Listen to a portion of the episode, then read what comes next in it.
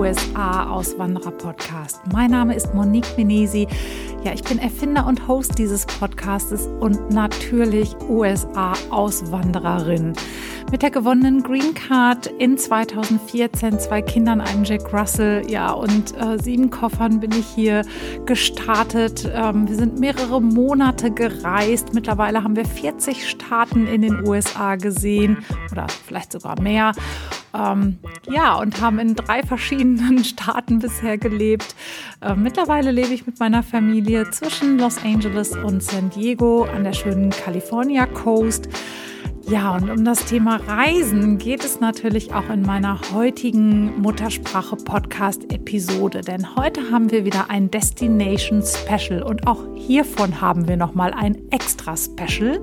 Zu Gast habe ich die Stefanie und mit der Stefanie bereisen wir ihre Top 6 Outdoor Destinations an der Westküste der USA.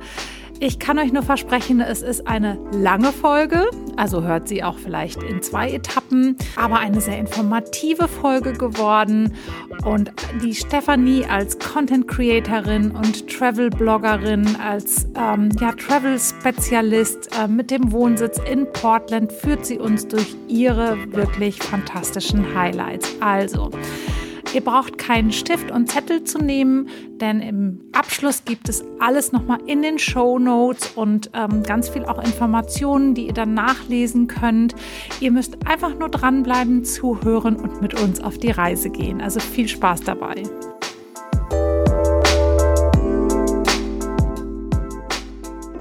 Herzlich willkommen im Muttersprache-Podcast. Ich habe die Stefanie aus Portland zu Gast. Hi Stefanie. Hallo Monique. Danke, danke für die Einladung. Schön, dass du da bist. Alle coolen Leute kommen ja echt aus Portland hier in meinem Podcast, so auch du. Wenn du das so sagst. Auf jeden Fall. Du bist Content Creator im Travel-Bereich. Jetzt bin ich erstmal super gespannt und du erzählst uns ja auch jetzt erstmal, was das überhaupt bedeutet. Ja, sehr gerne. Also ja, vielen Dank für die Einladung. Es freut mich wirklich sehr, dass ich ähm, ja hier in deinem Podcast als, als Reiseexpertin ähm, auftreten darf. Ähm, weil Reisen, das äh, wird man wahrscheinlich ganz schnell merken, wenn man ähm, auf meinen Kanälen bisschen guckt, was ich so mache. Reisen ist meine Leidenschaft und tatsächlich auch nicht erst seitdem ich ähm, ja seit zwei Jahren jetzt in Portland lebe.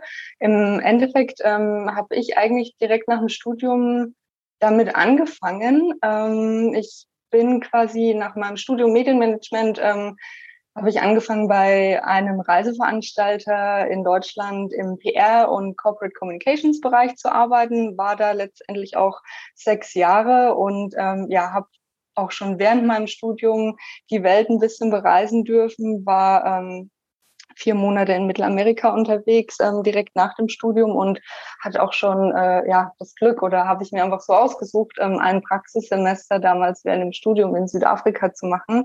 Also Reisen ist einfach so total mein Ding und ja, ich ähm, bin jetzt seit zwei Jahren in Portland, war vorher zwei Jahre in, in Shanghai, also wie du siehst, ähm, bin ich eigentlich eher so ein bisschen in der Welt zu Hause, als dass ich mhm. unbedingt jetzt so einen Ort ja, natürlich ist meine Heimat Deutschland, aber ja, ich, ich fühle mich irgendwie in, in der Welt zu Hause und habe, muss ich ehrlich sagen, ähm, ja, immer auch so den Antrieb, ähm, irgendwie immer weiter zu reisen. Und ja, aber ich muss schon auch zugeben, so in Portland gefällt es mir jetzt doch sehr, sehr gut.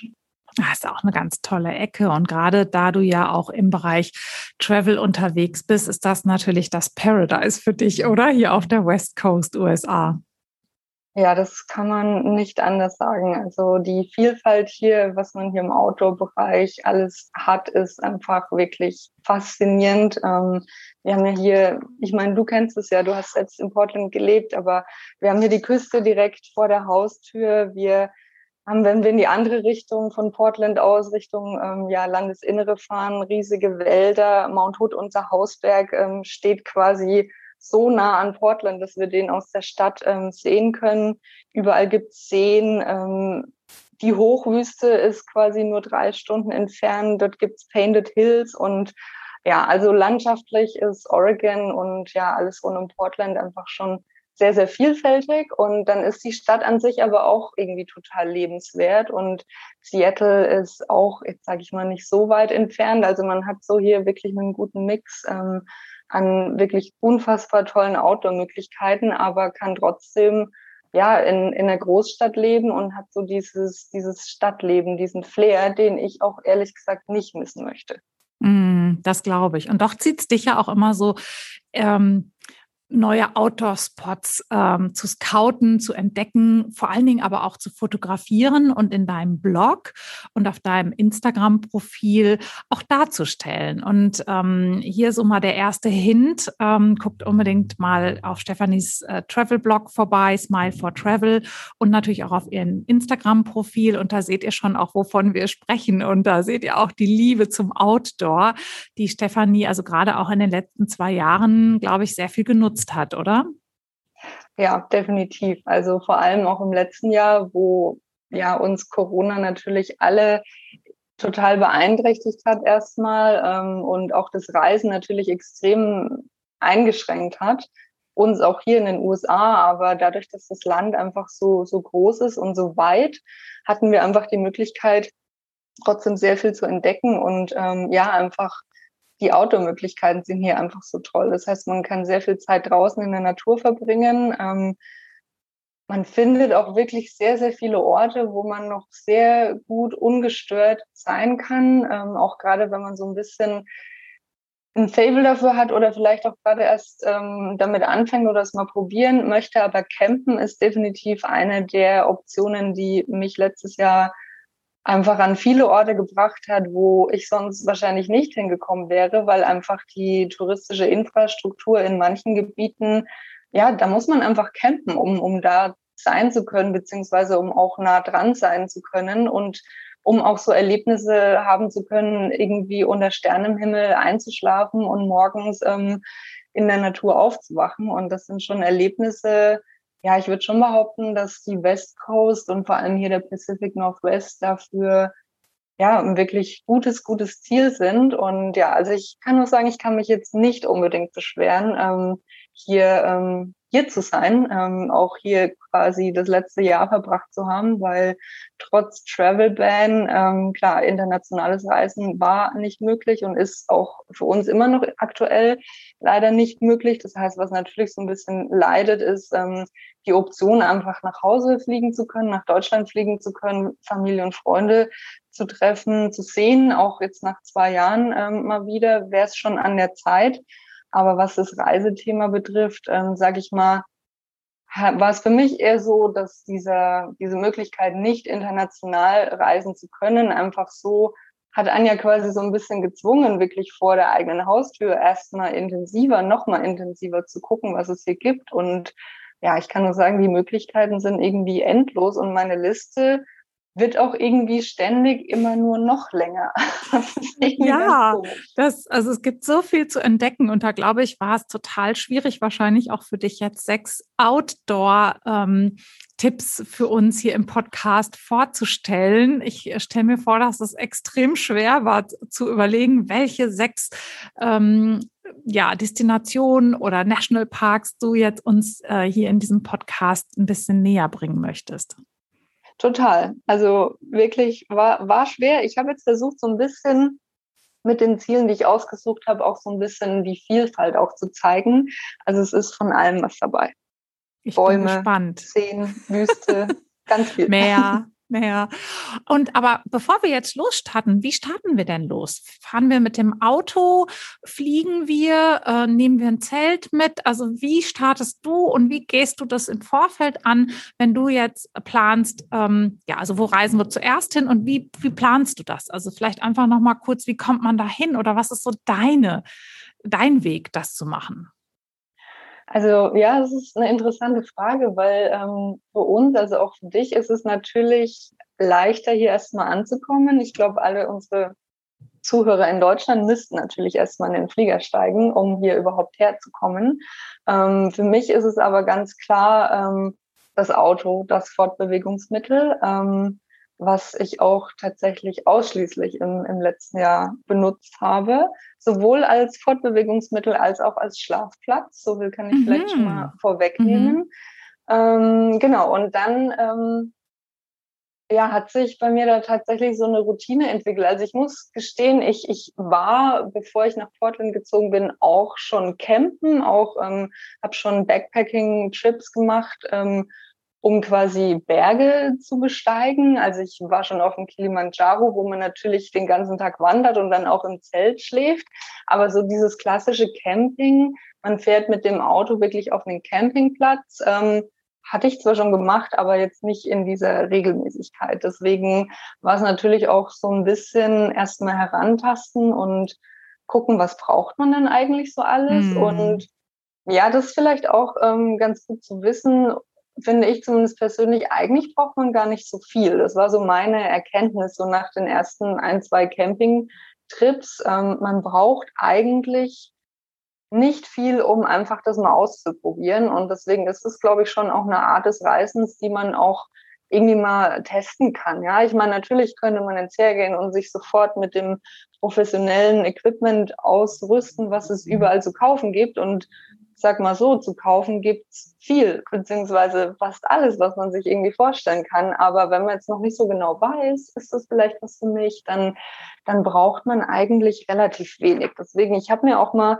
tatsächlich Gedanken gemacht, was waren denn so die, die Sachen, auf die ich bei meinem ersten Campingtrip äh, nicht hätte verzichten können. Und das ist zum einen natürlich irgendwie ein Platz zu schlafen. Ja, also man braucht irgendwie ein Zelt oder irgendwie ja ein Auto, was groß genug ist, ähm, wie bei uns. Wir, wir können unsere quasi unsere Sitze komplett rumklappen und dann haben wir eine gerade Liegefläche und die ist auch groß genug. Ich habe das beim Kauf des Autos quasi Probe gelegen, weil das war einer meiner ähm, Ansprüche an ah, das Auto. Okay, das heißt, da hast du schon nachgedacht, dran gedacht. Aber wenn man jetzt sich zum Beispiel einen Mietwagen nehmen würde, wäre das vielleicht ein Van oder so ein SUV, ne, der hinten eine große Liegefläche hat. Genau. Oder eben man hat ein Zelt dabei, wenn man jetzt nicht unbedingt so ein riesengroßes Auto irgendwie dann auch haben möchte zum, zum durch die Gegend düsen. Und ja, dann braucht man natürlich irgendwie eine Matratze, wo man drauf liegen kann und einen Schlafsack oder irgendwas, worin man schlafen kann. Das wäre so, sage ich mal, das Essentielle, weil irgendwo muss man ja die Nacht verbringen. Und ja, dann braucht man irgendwie halt was zum Kochen, ja, also so ein Propangrill oder so einen kleinen Gaskocher und ein bisschen Geschirr, was man da draufstellen kann. Und letztendlich Wasser und Essen. Also das sind für mich wirklich so die Essentials, wo ich sage, das muss man irgendwie dabei haben und alles andere, außer Klamotten jetzt natürlich, aber alles andere kann man irgendwie improvisieren. Also ich erinnere mich noch an unseren ersten Campingtrip. Wir hatten so ein, wir haben uns natürlich dann so ein, so ein Gaskocher und so gekauft, aber hatten jetzt noch kein Campinggeschirr und haben dann einfach aus unserer Küche dann halt so ein paar kleinere Töpfe mitgenommen ähm, einen, ja, einen Topf, dann kannst du Wasser da drin warm machen und dann bist du schon mal irgendwie zehn Schritte weiter. Ähm, mhm. Deswegen, also das ist so, glaube ich, irgendwie ja ganz wichtig zu wissen. Man kann sich natürlich richtig gut ausrüsten und mittlerweile ist unser Equipment natürlich auch total angewachsen. Mittlerweile haben wir eine große Box, in der wirklich auch das ganze Geschirr und alles drin ist, was da immer wieder reinkommt, weil wir einfach gemerkt haben, ansonsten vergessen wir die Hälfte, wenn, wenn wir das nicht, also wenn du jedes Mal wieder neu anfängst, ähm, die Sachen in der Küche zusammenzusuchen. Ähm, ja, aber das ist es eigentlich. Jetzt werden viele natürlich fragen, ja, aber dann kann ich mir doch auch vielleicht ein Wohnmobil mieten oder, oder so etwas in der Art. Ähm, und da kann ich eigentlich nur sagen, du kommst natürlich mit einem Wohnwagen, womit wir viele, viele Jahre immer unterwegs waren, nur bedingt und nur bis zu einer gewissen Länge und auch nur in gewisse Gegenden. Das heißt, wenn du wirklich so zu manchen Zielen möchtest, die ganz, ganz abgelegen sind oder an ganz exponierten Stellen sind, kommst du eigentlich nur mit dem Auto, wahrscheinlich sogar auch nur mit dem Allrad oftmals hin, ähm, weil das dann so exklusiv ist, dass es da vielleicht auch nur drei Plätze für ein Zelt gibt oder wenn überhaupt ein Platz für ein Zelt gibt oder so. Ne? Und das ist natürlich schon nochmal noch mal ein Unterschied, wenn man jetzt von diesem Campingbegriff spricht. Ähm, Campen heißt natürlich auch mit dem Wohnwagen oder mit dem Wohnmobil, aber du sprichst natürlich wirklich von dem Zelt oder so wirklich richtig tief in the woods, würde ich jetzt mal sagen, oder? Ja, also das war durchaus das ein oder andere Mal schon der Fall. Spannend. Jetzt bin ich so neugierig, liebe Stefanie, wo wir mal zuerst hinfahren. Ja, ich habe mir überlegt, ähm, so einen kleinen Spannungsbogen aufzubauen und ich würde es einfach mal ähm, anfangen mit einem Nationalpark, den wahrscheinlich jeder irgendwie schon mal gehört hat oder zumindest ja weiß, dass er in Amerika liegt. Das ja, ist einer der bekanntesten und wirklich meistbesuchten Nationalparks in den USA, nämlich der Yosemite National Park in Kalifornien. Und ich habe mir den rausgesucht, nicht weil ich jetzt sagen will, boah, ich habe da irgendwie zehn Geheimplätze, ähm, die sonst niemand kennt und die ich euch jetzt hier vorstellen möchte, sondern es ist schon wirklich einer der ja, meistbesuchten Nationalparks, aber das hat auch einen Grund.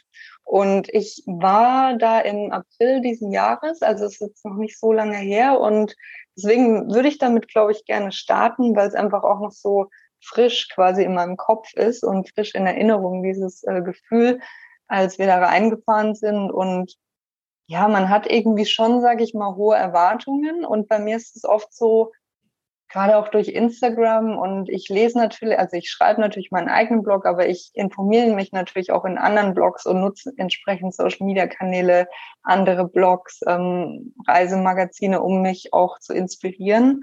Und dann hat man teilweise schon eine sehr, sehr hohe Vorstellung oder eine, eine, eine hohe Erwartung. Und dann ist es manchmal so ein bisschen tricky, dass die nicht enttäuscht wird, ja, weil es werden dann natürlich online teilweise auch Bilder gemalt, die dann irgendwie ja in der Realität vielleicht gar nicht so toll sind. Und Yosemite ist einfach auch mega gut besuchter Nationalpark und ich finde, es ist auch so ein bisschen ein Aspekt, der es manchmal so ein bisschen trüben kann, wenn du dann einfach an einen Ort kommst, der online immer total schön und idyllisch aussieht und dann sind einfach so mega viele Leute unterwegs, dass es einfach keinen Spaß macht. Ähm, aber ja, der Yosemite, wie gesagt, ich habe ihn ausgewählt, weil es wirklich einer der Nationalparks war, der mich mit so am meisten beeindruckt hat, vom Hocker gerissen hat und eben diese Erwartungen total erfüllt hat, ähm, wie man sich das halt vorstellt. Also dieses Gefühl, da in das Valley reinzufahren und dann plötzlich äh, sieht man diese riesigen Granitfelsen, diese tiefstürzenden Wasserfälle vor sich man, also ich habe mich wirklich gefühlt wie in so einem Bilderbuch. Also es ist ja, wie in einer völlig anderen Welt, ne? So ja. als wärst du wie, ja, keine Ahnung, durch so eine Tür gegangen und du bist plötzlich in so einer völlig anderen Dimension. Irgendwie. Also ja, uns ist verstehe ich. Ist mir auch so ähm, gegangen, ja. Ja, total. Und uns ist auch beim Reinfahren tatsächlich noch so ein Kojote quasi fast vors Auto gelaufen. Also der kam so an der Seite und, und ist dann so wieder weggesprungen und, und wir waren total geflasht, weil man fährt da in diesen Nationalpark und ja, wie du sagst, fast so wie wenn man so eine magische Tür öffnet und auf einmal läuft dann da sogar ja ein wildes Tier quasi vor die, vor die vor das fahrende Auto, also nicht vor das Auto, aber und wir, wir sind dann ganz langsam gefahren und der ist dann mit so mit uns mitgelaufen mit dem Auto und ich konnte den irgendwie voll nah sehen und auch dem Handy filmen ähm, vom Auto raus und ja, dann fühlten wir uns irgendwie so angekommen. Angekommen im Yosemite Nationalpark, in der Wildnis, in den USA und in dieser, ja, einfach in diesem Erlebnis Nationalpark. Und ich finde auch diese Größe ist irgendwas, was, wenn man noch so einen Nationalpark noch nicht gesehen hat, also da fallen mir auch nur Grand Canyon, Yellowstone und Yosemite ein, ähm, vielleicht noch Canyonlands oder so, wo du so das Gefühl hast, boah, ist das ein Riesengebiet, ne? Also du fährst erstmal, wir sind vom Lake Tahoe runtergekommen, also du bist wahrscheinlich unten reingefahren, wir sind oben reingefahren, das ist eine sehr, sehr ähm, kurvige Strecke mit unserem 27 Fuß Wohnwagen hinten dran, wo wahrscheinlich uns so viele Menschen gehasst haben dafür, dass wir diese Strecke genommen haben. Und du fährst und du fährst und es wird immer weniger und immer mehr Landschaft und es, es verändert sich und irgendwann wir kamen eben von oben in das Valley rein, denkst du, boah, es ist ja unfassbar, was das für ein großes Gebiet ist. Also ich kann das so nachvollziehen, was du gerade beschreibst, dass man immer eine hohe Erwartungshaltung hat. Aber ich kann auch sagen, und so ging mir das genauso, Stefanie, als ich in den Yosemite gekommen bin, habe ich gedacht, wow, weil man das nicht auf einem Bild bringen kann. Weißt du, was ich meine? So, wenn du ja. im Grand Canyon stehst, dann machst du ein Foto und irgendwie verstehst du es dann, worum es geht. Und so ist es bei vielen Nationalparks. Aber beim Yosemite hast du das einfach so groß. Du kannst nicht sagen, das ist für den Yosemite typisch oder das, sondern das sind so viele Sachen, die da ähm, zugehören. Ja, das stimmt. Ich muss aber auch sagen, also ja, das ist auch irgendwie ein Nationalpark, wo jeder wirklich dieses Bild machen kann. Also ich sage jetzt nur mal so vom Tunnel View, das ist so einer der bekanntesten Viewpoints, wo man dann wirklich so ein bisschen erhöht steht und in das Valley so reinschaut. Da kann man auch irgendwie gar nichts falsch machen, außer es fällt einem das Handy runter, wenn man gerade auf den Auslöser drückt. Aber ja, dann macht man eben noch ein Foto. Also das ist so, ja, es gibt ja auch diese, diese bekannten Landschaftsfotografien vom Yosemite Nationalpark, die immer so beeindruckend wirken. Aber ich muss ganz ehrlich sagen, in dem Fall ist es tatsächlich gar nicht unbedingt die fotografische Kunst, die da dahinter steckt, sondern tatsächlich die Kunst, die die Natur da geschaffen hat, die das einfach so unfassbar schön macht. Ja, und da äh, muss ich noch mal sagen, als wir zum ersten Mal sprachen und ich äh, dich auf dein Instagram-Profil angesprochen habe und du dann sagtest, dass du das ausschließlich mit deinem ähm, Smartphone ähm, fotografiert hast, ähm, also dass du das alles auch mit deinem Handy sozusagen machst, was du da darstellst, war ich ja völlig fertig. Das hätte ich ja nie im Leben gedacht, ähm, dass man so unfassbar schöne Bilder machen kann. Ja, nur mit seinem Handy. Ja, es ist oftmals wirklich so ein bisschen eher die Perspektive, finde mhm. ich persönlich, ähm, auf dieses ankommt beim Fotografieren. Und das ist tatsächlich auch ein Aspekt, ähm, den ich meinen Followern sozusagen zeigen möchte, dass es eben nicht notwendig ist, wie ich es vorhin schon beim Campen auch gesagt habe, dass man immer nur das teuerste, professionellste, beste Equipment hat, sondern dass man auch mit dem Handy einfach wirklich heutzutage die Handykameras sind so unfassbar gut, ähm, dass es eher darauf ankommt, finde ich eine gute Perspektive, habe ich so ein bisschen den, den Blick dafür, was ich einfangen möchte, ändere ich vielleicht auch mal ein bisschen meine Perspektive und mache nicht einfach nur das Bild auf Augenhöhe, so wie ich, wie ich es gerade vor mir sehe, sondern gehe ich eventuell in die Knie oder versuche mich irgendwo draufzustellen, um nochmal einen anderen Blick zu bekommen. Ähm, ja, das ist auch definitiv ein Aspekt, den ich so als Content Creator versuchen möchte zu vermitteln, weil es doch heutzutage mit den Möglichkeiten, die die Handys haben und mit den Apps, also ich bearbeite auch meine Bilder, die ich auf Instagram poste, bearbeite ich schon natürlich ein bisschen, ähm, aber ich kann vieles auch tatsächlich auf dem Handy machen. Also ich habe auch eine Kamera und die möchte ich ehrlicherweise auch nicht missen, weil man schon mit der Kamera nochmal ganz andere Möglichkeiten hat. Also viele Bilder auf meinem Blog zum Beispiel sind auch tatsächlich mit der Kamera. Früher war es aber irgendwie so, ähm, ja, Instagram war, man hat es ja mit dem Handy gemacht und irgendwie Insta einfach direkt hochgeladen. Und irgendwie bin ich so ein bisschen dabei geblieben, obwohl sich die Möglichkeiten natürlich total geöffnet haben und man ganz easy einfach die Bilder übertragen könnte, auf dem PC bearbeiten oder sogar ja ähm, hin und her schieben und dann auch natürlich professionelle Kamerabilder auf Instagram posten könnte, wäre für mich jetzt auch kein Problem. Aber irgendwie bin ich so ein bisschen dabei geblieben, so wirklich den Moment einzufangen und ja, mein Instagram-Kanal tatsächlich darauf ähm, zu fokussieren, dass es eben Handybilder sind und ähm, ja, man das einfach auch, ich will jetzt nicht sagen, jedes Bild irgendwie wie schnell man nebenbei machen kann, aber dass das Equipment Handy als solches schon auch dafür geeignet ist, ähm, ja, einfach tolle Bilder machen zu können. Mm, und dass es eben nicht auf das Material, sondern auf das Auge ankommt, ne? Also auf die, auch was man, wie man die Natur zum Beispiel wahrnimmt, ne? Aber du hast schon recht, im Yosemite kann man so viel nicht verkehrt machen. Magst, magst mal mit uns reinfahren und uns mal erzählen, was so, was du mit uns im Yosemite so anstellst? Ja, also ich glaube, ganz viel wandern und einfach nur draußen bewegen. Also ja, reinfahren, wie gesagt, definitiv nicht verpassen, den Kojoten erstmal ähm, zu beobachten und zu filmen. und dann einfach. Ach, der, der ist da immer? der wartet sozusagen an der Tür? Nicht, aber es gibt auch Bären und also viel, viel zu entdecken im Yosemite. Also ich würde sagen, auf jeden Fall immer mit offenen Augen, egal wo unterwegs sein.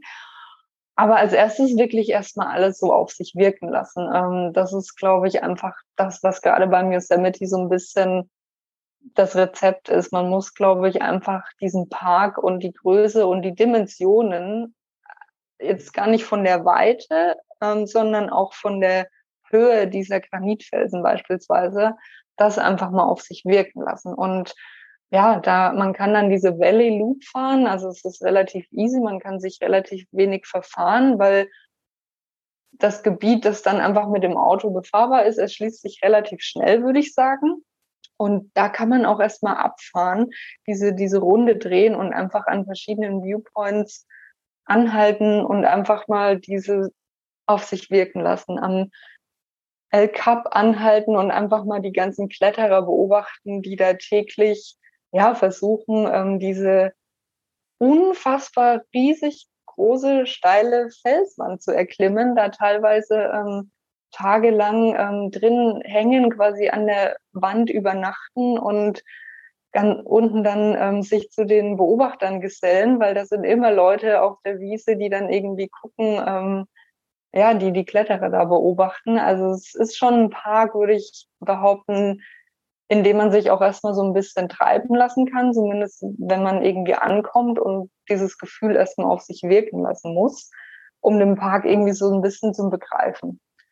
Und Wusstest du eigentlich, dass das Rockclimbing, also was wir so sozusagen an der Wand hängen und äh, Climbing, dass das dort entstanden ist, also dass das sozusagen die Wiege des Climbings ist? Ja, ja, doch habe ich, ja. Da gibt es nämlich auch, glaube ich, so einen Stein mit so einem, wie so ein Denkmal sozusagen, was darauf hinweist. Ja, es gibt auf jeden Fall ganz viele Verrückte, würde ich sagen, die da schon auch Free Climbing, ähm, ja, also es gibt auf jeden Fall wirklich die, die verrücktesten Sachen da und die verrücktesten Touren auch, ja. Also es ist ja jetzt auch nicht damit getan, dass es da irgendwie so eine, es ist ja kein Wanderweg, kein Trail, den man dann einfach hochgeht, sondern jeder Kletterer versucht ja da quasi so seine eigene Route zu finden, ähm, wird sich wahrscheinlich auch immer wieder gegenseitig gechallenged. Ähm, schwierigere, längere, steilere Routen zu finden. Das ist schon irgendwie sehr faszinierend. Auch wenn ich persönlich ähm, überhaupt kein Kletterer bin. Also ich, ich habe das noch nie so richtig probiert, außer vielleicht mal so in so einem Klettergarten oder da irgendwie mal das getestet. Aber ich stelle es mir schon sehr, sehr faszinierend vor. Ja, dann gibt es natürlich Wasserfälle en masse, ne, mit dem größten Wasserfall in Nordamerika im Yosemite. Den darf man natürlich überhaupt nicht verpassen oder die sollte man nicht verpassen.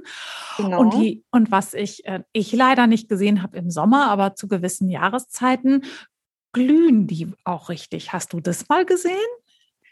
Nee, das habe ich noch nicht gesehen. Ähm, das ist im Februar, ähm, wenn der Firefall stattfindet. Das ist ähm, ja wirklich ein Naturschauspiel. Ähm, ich weiß gerade gar nicht, welcher Wasserfall das eigentlich ist, aber der muss zum einen erstmal genug Wasser haben, um damit da Wasser den Fels hinunterläuft sozusagen.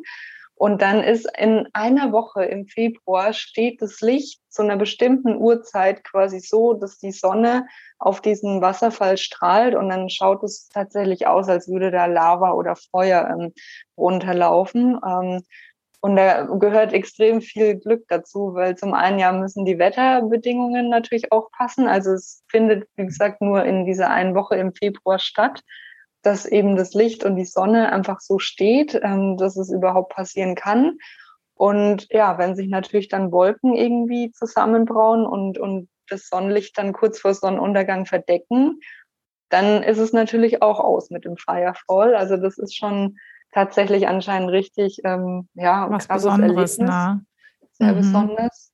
Habe ich jetzt persönlich noch nicht gesehen. Ich war jetzt auch nur einmal bisher. Ähm, also diesen April, es war auch das erste Mal ähm, Yosemite National Park und ja, wir haben uns bewusst ähm, für April entschieden, obwohl es eigentlich jetzt noch nicht so die beste Saison in Anführungszeichen ist, ähm, wenn man danach geht, was kann man alles machen. Also es sind bestimmte Passstraßen wie der Tioga Pass, der quasi den Osten und den Westen des Parks verbindet, noch zu gewesen, einfach weil da noch Schnee liegt. Ähm, das muss man vielleicht auch einkalkulieren. Also auf den Höhenlagen ist es schon auch sehr lange noch verschneit. Ja, bis Mai, ne? Mai, Juni kann Mai, das durchaus nochmal Schnee geben. Mhm. Genau, das heißt, es war noch nicht, also der Glacier Point, das ist auch so eine bekannte Straße, von wo aus man dann nochmal ganz andere Ausblicke eben auf ähm, das Valley hat, ähm, war auch noch geschlossen. Ja, Aber das habe ich, das habe ich gesehen und das ist ah, ja. der Hammer. Das ist der Hammer. Also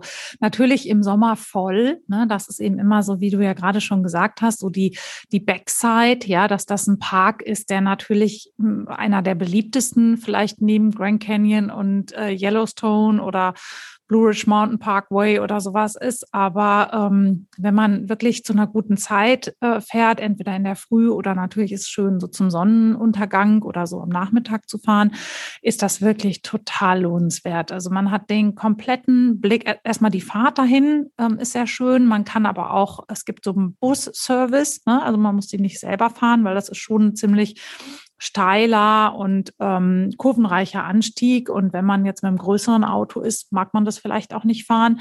Aber es ist unbedingt lohnenswert, da hochzufahren, weil von da oben kann man eigentlich erstmal diese ganzen ja, Rockformationen sehen, weil das ist ja alles ein Gebiet, was so mal durch Gletscher irgendwie entstanden mhm. ist, die jetzt nicht mehr existieren. Und dann sieht man eigentlich erstmal, wie groß dieses Tal auch ist und was das eigentlich alles so, ja, welche Dimension das so hat. Und man kann in der Ferne die ganzen Wasserfälle sehen und so. Also es ist richtig, richtig cool. Wie lange wart ihr da? Ähm, wir waren vier Tage da. Und wie mhm. gesagt, ähm, dadurch, dass viel noch auch zu war und wir jetzt nicht zum Glacier Point hoch konnten und auch nicht über den Tioga Pass fahren konnten, war es in dem Sinne ein bisschen eingeschränkter. Aber ich fand es eigentlich ganz gut, weil dann hatte man mehr also man konnte da ja quasi gar nicht hin und dann musste man sich ja auf den Rest sozusagen fokussieren und wir haben dann halt Wanderungen auch gemacht, die man sonst vielleicht halt nicht macht, wenn man nur mm. diese Highlights irgendwie abgrast und ähm, deswegen, also ich kann Frühling wirklich sehr empfehlen. Also zum einen waren wirklich sehr, sehr wenige Besucher da. Es waren auch noch nicht alle Campgrounds geöffnet. Ähm, wir hatten das Glück, trotzdem im Park übernachten zu können, weil wir in im Half Dome Village. Das ist eines dieser ja, kleinen Villages, ähm, wo es dann auch Restaurants und so weiter gibt. Da gibt es eine so ein Zelt. Village, ähm, wo man sich dann quasi in so vorgebaute Zelte anmieten kann. Wir hätten gern gecampt, aber die Campgrounds waren eben noch zu, beziehungsweise ähm, die paar Plätze, die dann schon verfügbar waren, die sind dann natürlich auch entsprechend schon ein halbes Jahr bis ein Jahr im Voraus irgendwie ähm, ausgebucht. Ähm, Genau, ähm, aber also es waren mega, mega wenig Leute da, weil einfach es noch nicht so die äh, krasse Saison ist, ein paar Sachen einfach noch nicht gehen, was natürlich dann viele Leute davon abhält, im April ähm, vielleicht schon zu fahren. Aber was ich auch wirklich cool fand ähm, und warum ich finde, dass es sich der Frühling vor allem lohnt, ist, dass die Wasserfälle dann eben so gut gefüllt sind, weil eben die Schneeschmelze stattfindet und es entstehen dann quasi im Yosemite Valley Seen, die es im Sommer nicht gibt. Also eine mhm. Wanderung zum Beispiel ist zum Mirror Lake, das ist ganz am Ende vom, vom Yosemite Valley. Also wir konnten dann auch von vom Half Dome Village da direkt quasi loswandern, mussten noch nicht mal mit dem Auto irgendwo hinfahren und ähm, hast dann quasi so einen See, der, ja, ich weiß nicht, ob er jetzt, ist er wahrscheinlich noch so ein bisschen da, aber ich sag mal, in zwei, drei Wochen ist der dann schon wieder vertrocknet und dort spiegeln sich dann einfach die Felsen, dort spiegelt sich der Halfdome und es ist einfach total faszinierend, ähm, dann auch solche Bilder machen zu können, die dann eben nur, also nicht ganz so exklusiv wie der Firefall, der wirklich nur in einer Woche stattfindet, aber schon auch so ein Phänomen, was man im Herbst zum Beispiel nicht erleben kann. Mhm. Ja, und im Sommer ist es halt sehr voll. Also wir waren genau in der Primetime da und hatten auch nichts vorreserviert. Äh, dementsprechend kamen wir dann da an und alle ähm, National Park Campgrounds, ähm, diese, diese waren halt alle ausgebucht und ähm, durch Corona hat sich das natürlich auch nochmal verändert. Früher gab es eben diese, man nennt die First Come, First Serve. Also das heißt mhm. Campgrounds, die man nicht vorbuchen konnte, sondern wo man dann wirklich ganz, ganz früh vorher stehen muss und der zuerst da ist, bekommt den Platz. Und da hatten wir also wirklich so ein unfassbares Glück, dass die Parkrangerin zu uns sagte, ähm, wir hatten einen, einen pinken, also einen Purple, einen, einen lilanen Wohnwagen, den haben wir lila gestrichen von außen und sie fand es irgendwie so cool, dass sie sagte, na ja, also normalerweise haben wir jetzt keinen Platz, aber Also so ein Purple Trailer, den kann ich jetzt hier auch nicht wegschicken. Sie fand das irgendwie so cool. Und dann hat sie uns da noch irgendwo so zwischengequetscht. Und ähm, also nur aufgrund dieses Purple Trailers ist es uns dann gelungen, wirklich im Nationalpark zu übernachten, ähm, weil alles andere total ausgebucht war. Also das äh, ohne Reservierung ist das sehr, sehr, sehr schwierig, wirklich im Nationalpark zu sein. Und ich persönlich weiß nicht, wie du das siehst, finde, dass das auch das Erlebnis ist. Ne? Ja. Also das ist nicht das Gleiche, wenn du irgendwo draußen äh, bist und da äh, anderthalb Stunden oder zwei Stunden jeden Tag reinfährst, weil da einfach dieses Erlebnis dann auch nicht da ist. Ja, und, und man überlegt sich dann natürlich, wie lange bleibt man, bleibt man wirklich bis zum Sonnenuntergang, wenn man abends dann noch irgendwie anderthalb Stunden rausfahren muss, irgendwie noch was essen muss und so weiter. Also es, es gibt einen schon viel mehr Möglichkeiten, auch den Park einfach viel intensiver nochmal zu erkunden und zu erleben. Wusstest du eigentlich, dass man auf den höchsten Wasserfall auch hochwandern kann? Ja, das wusste ja. ich. Wir haben es nicht gemacht, weil wir haben ja immer Hunde da oder zu dem Zeitpunkt hatten wir einen ah. Hund, aber da sind wir immer so ein bisschen eingeschränkt, weil die meisten Trails und die meisten Wanderungen in der Tat in Nationalparks sind meistens keine Hunde erlaubt und ähm, du darfst eben nur auf befestigten Wegen mit Hunden gehen. Und das deswegen stimmt. sind wir da leider immer so ein bisschen eingeschränkt, wenn wir so in den Nationalparks waren bisher. Das stimmt, ja, das stimmt. Ich kann nur sagen, wenn ihr ohne Hund äh, mal unterwegs seid, dann lohnt sich das auf jeden Fall. Ist schon sehr anstrengender Hike, würde ich sagen. Ähm, man sollte auch auf jeden Fall den ganzen Tag einkalkulieren, weil auch der Abstieg nicht ohne ist. Es ist sehr felsig und sehr steil und es sind einfach so viele Switchbacks, also so viele, ähm, wie sagt man so, Serpentinen, die man läuft. Ähm, es ist sowohl nach oben als auch nach unten tatsächlich anstrengend, aber sehr, sehr lohnenswert. Also ähm, der Blick schon zwischendurch hat man schon einen relativ guten ähm, Aussichtspunkt vom Columbia Rock.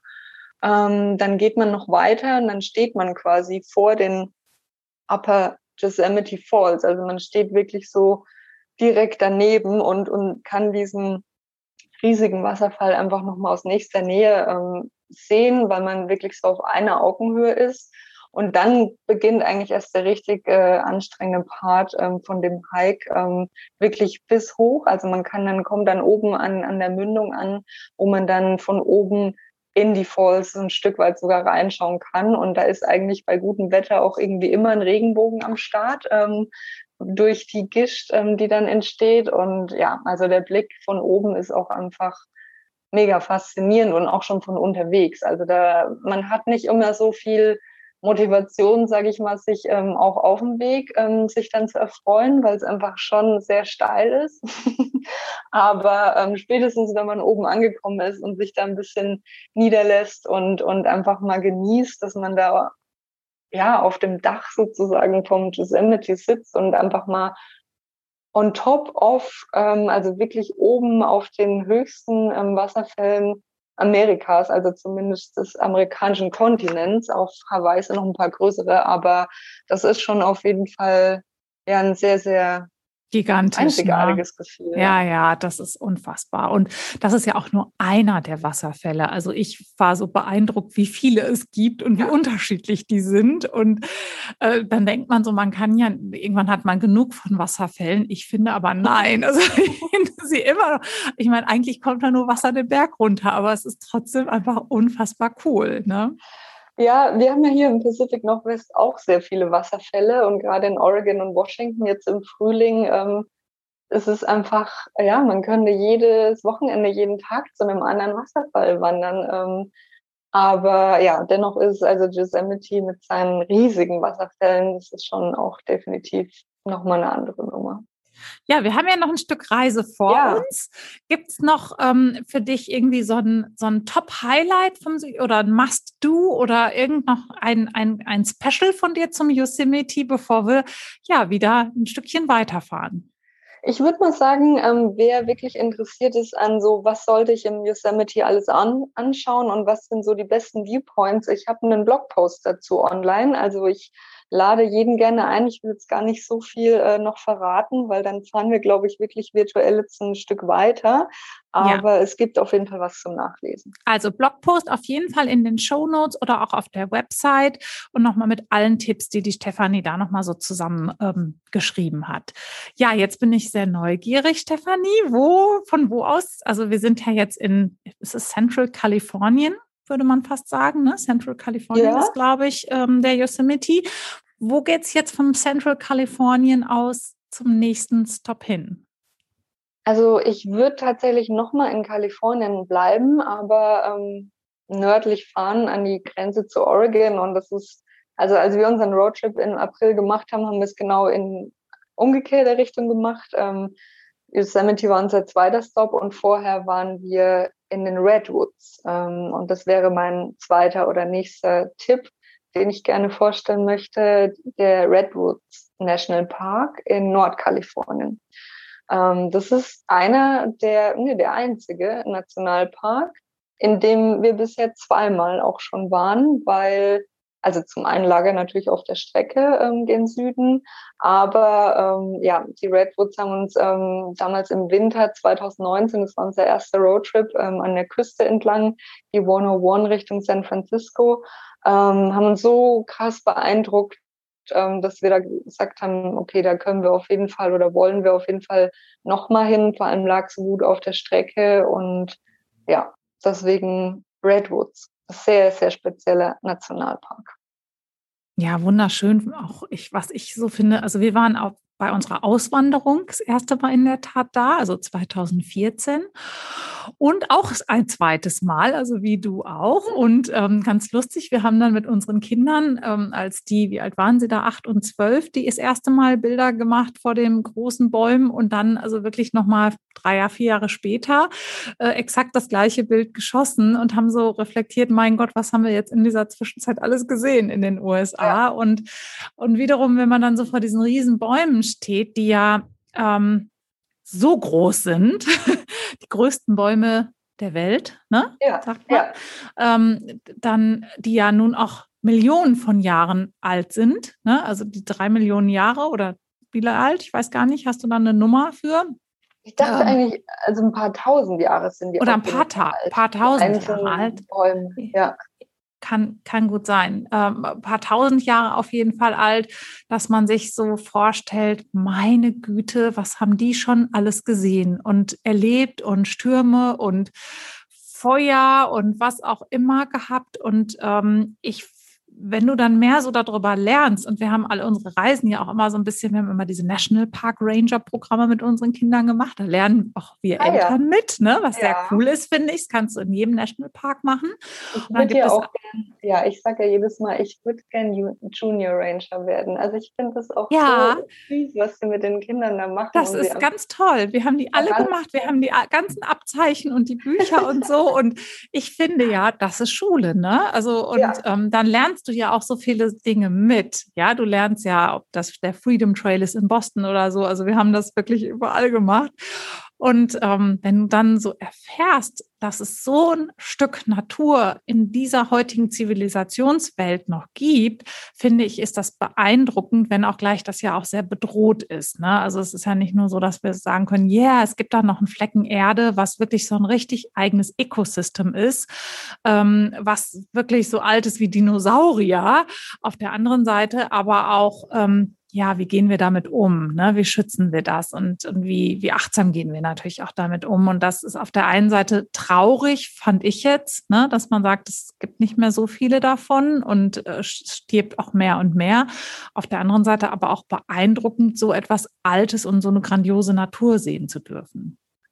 Definitiv. Also vielleicht müssen wir noch mal ganz kurz, weil wir wissen beide, was es ist, die Redwoods, aber ich merke das manchmal auch so in, in meinem Blogpost. ich muss das manchmal ein bisschen mehr noch erklären, weil klar, oh, gut, dass ich war, dich da habe, ja. Wusste ich auch nicht, ja, was ist das denn eigentlich so, die Redwoods? Ja, okay, dass es irgendwie große Bäume sind, aber ähm, es sind quasi Küstenmammutbäume. Also das Besondere an denen ist tatsächlich, dass sie eben an der Küste wachsen und dadurch irgendwie ja, nochmal, also die schauen anders aus als die Sequoias, weil das sind ja auch die größten Bäume der Welt, jetzt bei Volume, also weil die einfach so einen dicken Stamm haben und die Redwoods haben insofern eigentlich einen dünneren Stamm, aber sie sind einfach über 100 Meter hoch und dadurch wirklich die höchsten Bäume der Welt. Und ja, was ich an dem Redwoods National Park so faszinierend einfach fand, waren so diese Dichte der Wälder. Also das ist so mm. einfach, man wandert da durch und es gibt auch wirklich ganz viele tolle Wanderungen.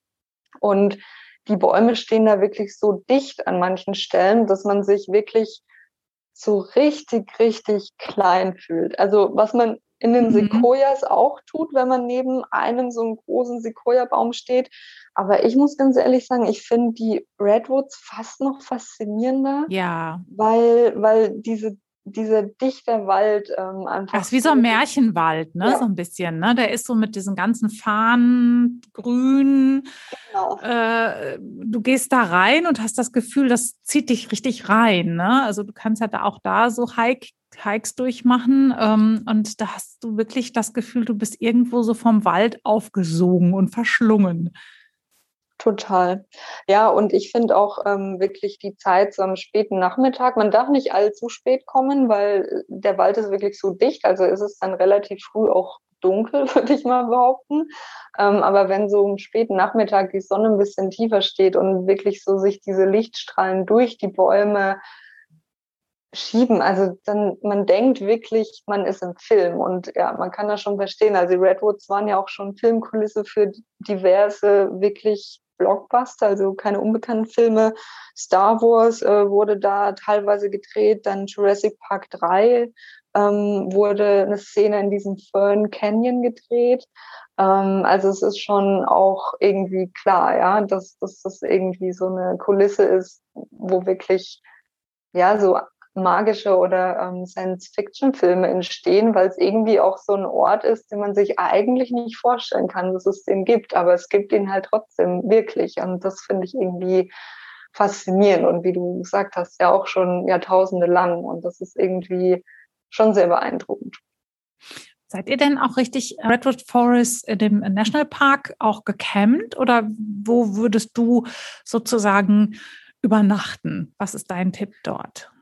Ähm, es gibt ein paar einzelne National oder Campgrounds in dem Nationalpark. Man muss aber dazu sagen, der Redwoods National Park ist auch kein so typischer Nationalpark, also der jetzt so ein sich abgeschlossenes Gebiet ist, wo man dann dieses Eingangstor hat und auch seine Nationalparkskarte oder seinen Eintritt zahlen muss oder eben die Karte zeigen muss und man dann wieder rausfährt und sozusagen dann die Grenzen des Nationalparks verlässt, sondern es ist quasi so ein Zusammenschluss aus mehreren State Parks und dem Nationalpark, der auch ein bisschen weiter südlich ist. Und dieses Gebilde mhm. bildet sozusagen den Redwoods National Park. Das heißt, man, ich glaube, es gibt so zwei, drei Campgrounds, die wirklich da drin sind, aber da war ich bisher nicht, sondern man kann aber dann auch ganz gut quasi in so kleine Ortschaften, die dann dazwischen kommen, irgendwie ein Airbnb finden oder eine kleine Unterkunft finden, weil man eben nicht nur die ganze Zeit sich wirklich faktisch im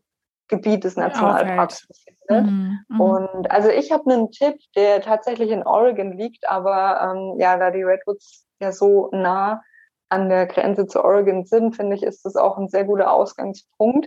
Ähm, das ist so eine, ja, so eine Farm, die ähm, so kleine A-Frames quasi im Wald stehen hat. Und ja, ich habe dazu auch was auf meinem Instagram-Kanal gepostet, auch kürzlich. Also wem das interessiert, das ist ähm, wirklich eine ganz süße, süße Farm. Die haben auch nur so ganz wenige A-Frames und noch so Domes, in denen du quasi wohnen kannst. also A-Frames so sind so kleine spitze Dachhütten, oder? Genau, mhm. genau, die so wie so ein A geformt sind. Ähm, und die sind auch meistens und die insbesondere wirklich ganz klein. Also stehen nur zwei Betten drin. Und das Coole an diesen A-Frames ist, dass man die so an der Seite aufklappen kann und dann sozusagen ähm, ja draußen sowie drinnen irgendwie sitzt oder in seinem Bett liegt und dann quasi cool. direkt rausguckt. Also man kommt dann nicht nur zur Tür rein, sondern man kann die eine Seite. Ja, ich habe das gesehen, das Bild. Das war so genau. cool. Ja. Spannend. Und ja, das, das ist eine total coole Farm, die ich auf Hipcamp entdeckt habe. Und ähm, ja, also die haben auch eine Sauna, ähm, die so den Fluss überblickt und es ist wirklich alles sehr spartanisch. Also kann da überhaupt kein Luxus oder irgendwas erwarten. Ähm, aber es gibt ähm, ja so Outdoor-Duschen auch und also es ist quasi alles da, was man so braucht irgendwie und es ist irgendwie so mit Liebe zu Detail alles gemacht und also so Glamping. So bisschen, bisschen, Glamping. Genau, es, ja, und es liegt so ein bisschen abgelegen, ähm, wie gesagt, noch in Oregon. Aber auf dem Weg ähm, in die Redwoods ähm, ist es auf jeden Fall ein sehr, sehr guter Stop. Also kann ich nur empfehlen. Cool. Ja, nee, verstehe ich, warum du die Redwoods ge gewählt hast. Also ähm, es ist ein ganz, ganz tolles Gebiet und ich finde auch ähm, so vom vom Education, also so von dem, was man da auch so ein bisschen lernt, finde ich das unheimlich klasse. Ne? Auch nochmal wieder so ein bisschen in die Natur zurückzugehen, über die Natur, über die Achtsamkeit mit der Natur nachzudenken. Also von daher kann ich das total gut verstehen. Ist auch einer meiner Lieblingsspots, muss ich sagen. Gibt es von dir noch so einen Tipp, ähm, als Reiseexpertin auf dem Weg zu um, unserer ähm. nächsten Destination? Hast du noch irgendwas, was du denkst, das ist da noch ganz wichtig zu, zu sagen? Ähm, ich würde sagen, also was ich vielleicht so als Tipp hätte, ist, ich finde, der Redwoods National Park ist auch ein Nationalpark, den man wirklich im Winter ganz gut bereisen kann, mm. weil ähm, es nicht so kalt wird. Also es liegt ja an der Küste, aber es ist nicht irgendwie im Berg oder so. Ähm, da gibt's ja hier ähm, auch viele Gegenden, die dann, wie wir es vorhin schon kurz besprochen haben, bis im Mai irgendwie schneebedeckt sind, wo sich dann die Reisezeit relativ stark auf den Sommer nur fokussiert.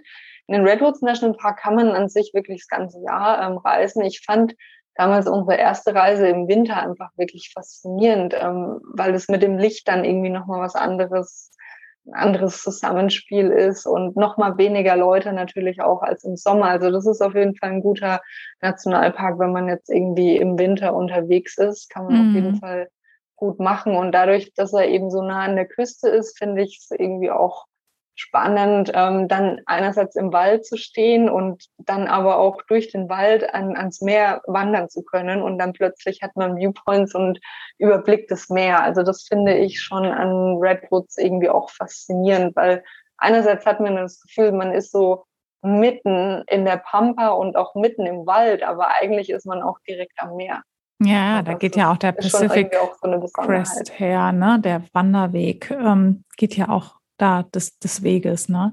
Sag mal, hast du das mit der Fotografie dir eigentlich alles selber beigebracht? Du hast gerade gesagt, so auf das Licht ist ein anderes. Und ich meine, wenn man so auf dein Profil guckt, dann denkt man, du bist da so ein richtig äh, langjähriger Fotopro, ne? von, den, von der Qualität der Bilder und ähm, wie du die, die, die Szene ins, ins Licht setzt oder wie du das Licht einfängst. Hast du das gelernt irgendwie oder hast du das alles selber beigebracht?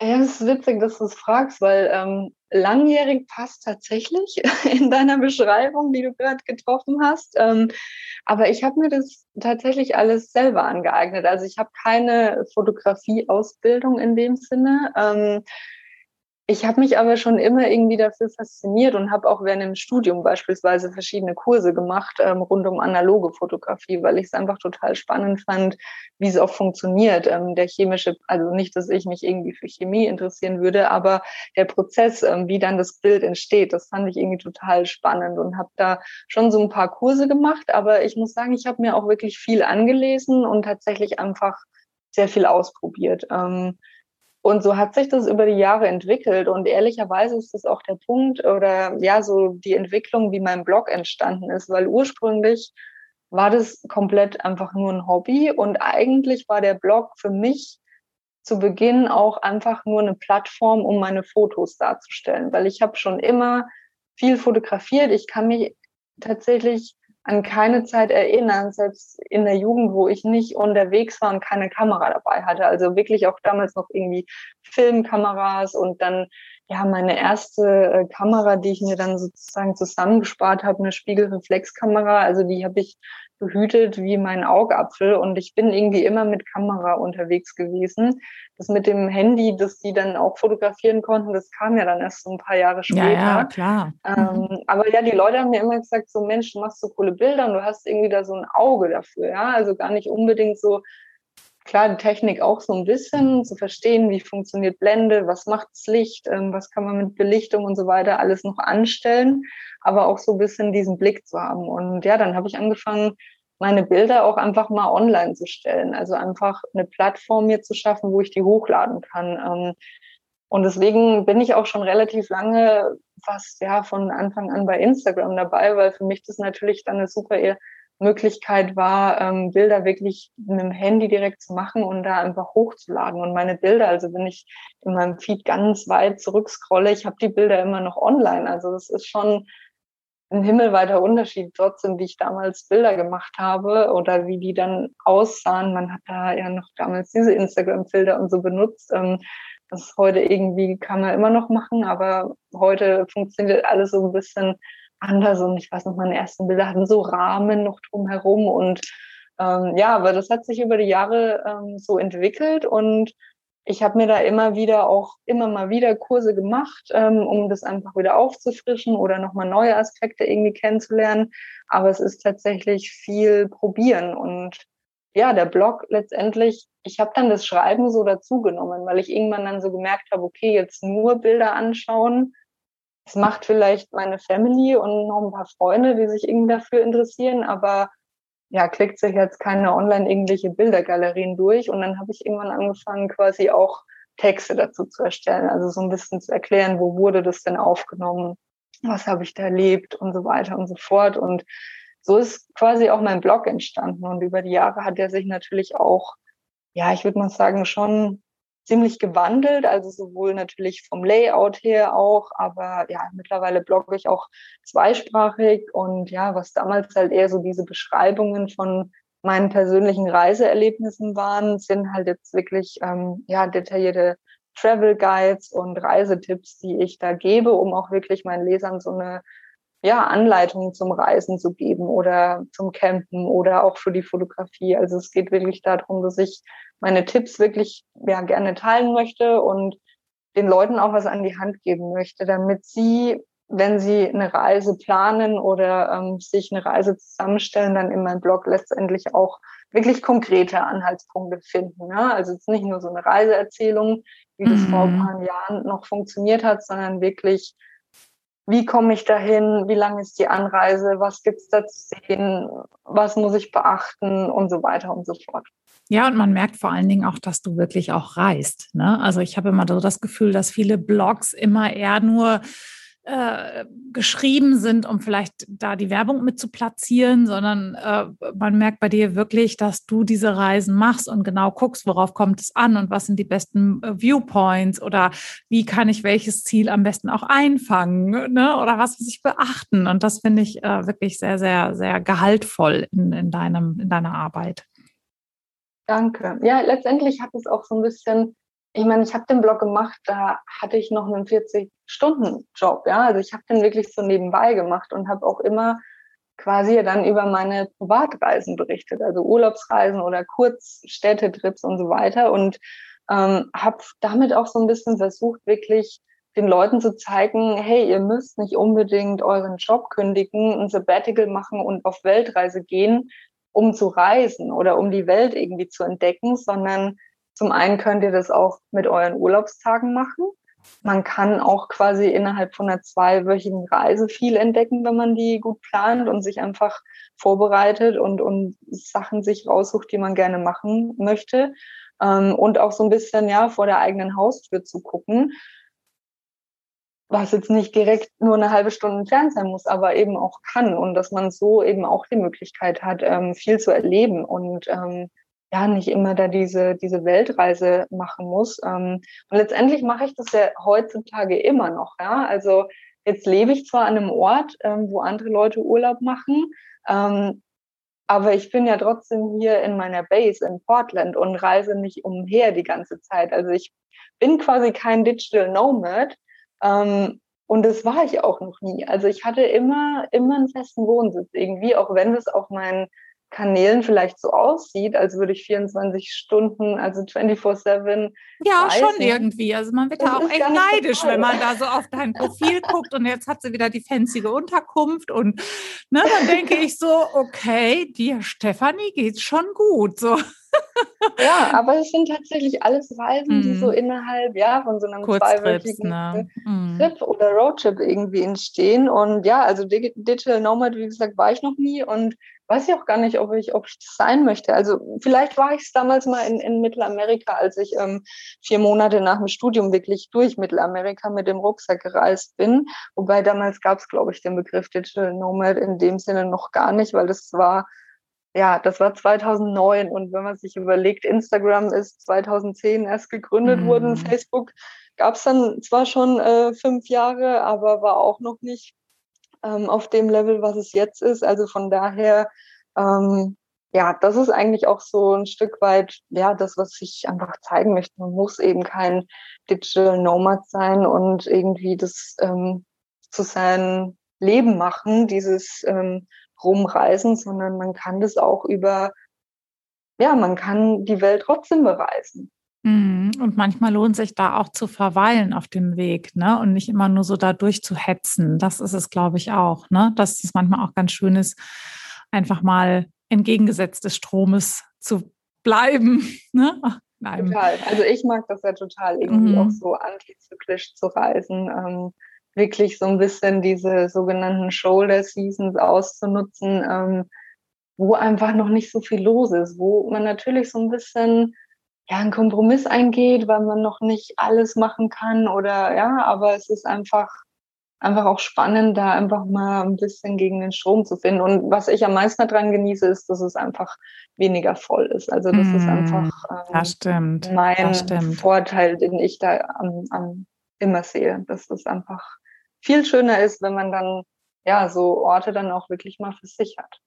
So, jetzt gehen wir noch weiter nördlicher, oder? Also vom, ähm, vom Redwoods wo geht's? Gibt's noch zum Redwoods? Wir sind jetzt ein bisschen, haben einen kleinen Umweg. Wir haben auf der Reise ein bisschen erzählt. Ja, das muss man, das gehört natürlich auch zum Reisen dazu, ne? dass man die Möglichkeit hat, da viel zu sprechen und auch mal intensiv ins Gespräch zu gehen. Vor allen Dingen in beiden Destinationen hat man keinen Handyempfang, also kein Wi-Fi. Das, da muss man mal mit sich selber reden oder mit seiner Familie oder seinem Partner. Das finde ich immer einen sehr großen Genuss. Ähm, wo fahren wir noch hin? Oder gibt es noch für dich abschließend was zu den Redwoods zu sagen? Ah, ich glaube, Redwoods ähm, haben wir jetzt tatsächlich schon ausführlich behandelt. Ich, würd, ich würde ein Stück weiter äh, nördlich fahren und jetzt wirklich auch meinen Oregon-Stopp machen. Ähm, der Bundesstaat, äh, den ich jetzt seit zwei Jahren mein Zuhause nennen darf und der auch total vielfältig ist ähm, und einfach so viel hergibt. Und also ich habe so den Eindruck, Oregon ist noch so bisschen underrated, ähm, weil viele gerade auch ähm, ja, aus Deutschland, die dann an die Westküste der USA reisen, haben irgendwie so Kalifornien natürlich. Ja, Blick, voll. Ja? Immer das, das Gleiche, so ne? Also das ist hier LA-Staaten, Grand Canyon, vielleicht noch Bryce Canyon, Las Vegas und National Monument und wieder zurück, ne? Das ist so die meiste Tour ja, wahrscheinlich. Genau, oder mhm. halt eben Highway 101 oder Highway mhm. 1 dann, und San Francisco und, und diese ganzen Sachen. Und wenn man dann ein bisschen weiter nördlicher kommt, ist man in Oregon. Und in Oregon gibt es so viele Orte, muss ich ehrlich sagen, von denen ich, bevor ich hierher gezogen bin, auch überhaupt noch keine Ahnung hatte.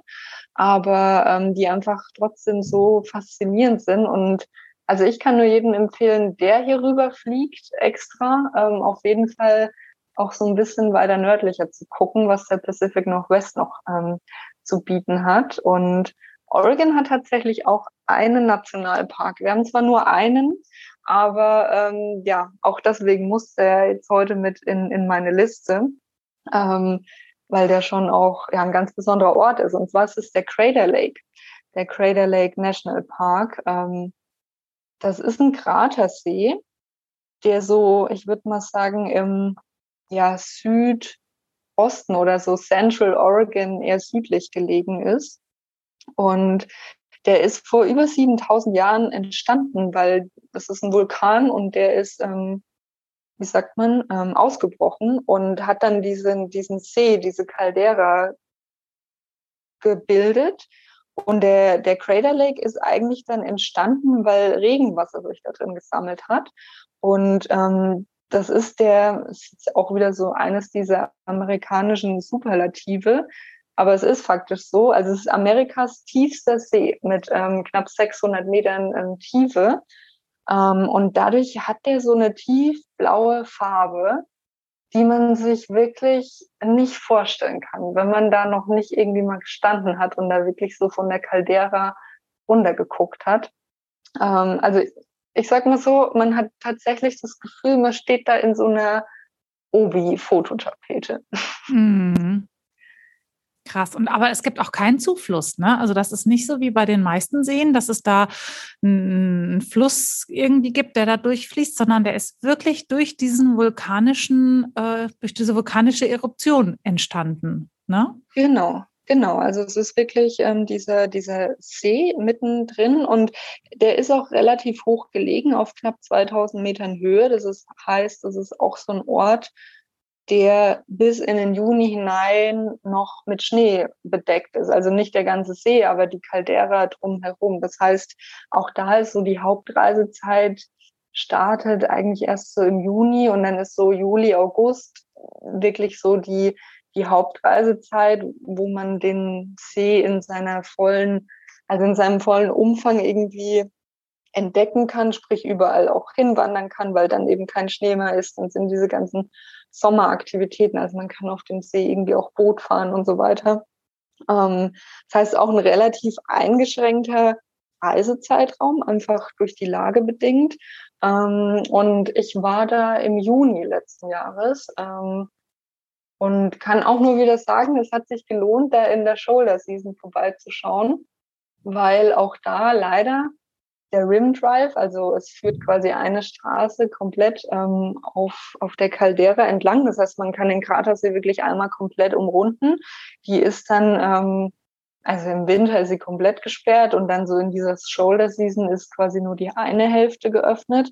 Das heißt, wir konnten da auch nicht komplett rumherum fahren, aber man hat halt eben noch so diesen Kontrast mit diesem tiefblauen Wasser und dann diesen Schnee, der mm, überall noch auf den Bergen oben drauf liegt. Ja. Und ja, einfach auch ähm, wahnsinnig faszinierend. Also da ist es echt aufs Wetter zu achten, ne? Und im Sommer kann es auch, glaube ich, ziemlich heiß dort werden. Ne? Da gibt es, glaube ich, so diese, die, genau die Mitte dazwischen ist recht äh, schwierig abzupassen. Ja, ja, doch, also klar, es ist natürlich ähm, auch in Oregon wird im Sommer dann irgendwann heiß. und gerade wenn man dann nur so diese Sommermonate eigentlich eh hat, um da wirklich vorbeizuschauen, ähm, dann ja, gerade im August ist es natürlich da schon auch ähm, heiß natürlich, ja. Spannend. Da war ich in der Tat noch nicht, liebe Stefanie. Also da hast du mich jetzt ganz neugierig gemacht. Auch da würdest du campen, nehme ich mal an. Und wie lange würdest du da bleiben wollen? Das kommt so ein bisschen drauf an, ähm, wie lange oder was man da machen möchte. Also wenn man jetzt wirklich da sich so ein paar Wanderungen raussucht, dann lohnt es sich sicher, irgendwie zwei, drei Tage zu bleiben. Ähm, wenn man jetzt so in der Shoulder Season kommt und eigentlich noch relativ wenig machen kann und einfach den See mal sehen möchte, weil es lohnt sich wirklich da einfach, wenn man irgendwie auf der Reise ist, da irgendwie zu stoppen und vorbeizuschauen, auch wenn man, sage ich mal, nur einen Tag Zeit hat, weil ja, also es gibt jetzt auch nicht unendlich viele Möglichkeiten, was man da machen kann, außer man möchte jetzt im Sommer da auch mit dem Boot irgendwie drauf herumschippern. Aber ich, für mich ist es so wirklich, das zu sehen und da irgendwie mal so an ein, zwei Viewpoints zu stoppen, mal ein, zwei Wanderungen zu machen, um nochmal eine andere Perspektive zu bekommen. Aber würde ich sagen, reichen auch so ein, zwei Tage und dann gibt's in, in der Umgebung des Crater Lake auch auf jeden Fall noch genug zu, zu entdecken. Also ähm, um das dann noch so ein bisschen weiter auszubreiten. Also es gibt ganz viele Wasserfälle auch tatsächlich in der Nähe. Ähm, man ist dann in zwei Stunden nördlich ist man dann in Bend, was auch ein sehr beliebtes Ausflugsziel gerade für Outdoor-Enthusiasten hier in Oregon ist. Ähm, es auch ganz viele Mountainbike-Optionen gibt, ganz viel im Winter Skisport, ähm, im Sommer Bergseen, die sich lohnen zu erkunden. Also da kann man, denke ich, den Crater Lake ganz gut noch mit so ein paar anderen Highlights drumherum spicken. Mhm. Und du hast es ja verbunden ähm, ja, mit, mit, einem, mit einer anderen Region, die ehrlich gesagt ich auch zum ersten Mal gehört habe, obwohl ich lange genug auch in Oregon selber gelebt habe. Und da bin ich jetzt total gespannt, ähm, wenn wir dort weiterreisen. Ja, ich glaube, du, weil wir haben vorher uns ja schon ein bisschen abgestimmt, äh, was ich äh, plane zu erzählen. Ich glaube, du sprichst von der Alvo Desert, richtig? Ja, das klingt so spannend.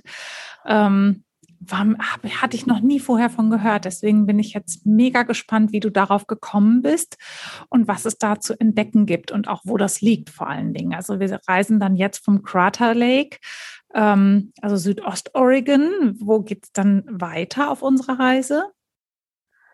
Ja, die Albo Desert ist auch im Südosten, also noch ein bisschen weiter östlich, ein bisschen weiter südlich tatsächlich, eher schon Richtung Nevada. Ähm, und das Idaho, so, ne? So Richtung Grenze Idaho genau. geht das da schon, ja, so in genau. die Ecke, ne? Mhm. Genau, das heißt, die Landschaft wird dann um einiges karger. Also wenn man sich vorher ja, vorstellt, Oregon ist natürlich durch die Küste geprägt, dann durch die vielen Wälder, Wasserfälle, alles sehr tief grün, saftig grün.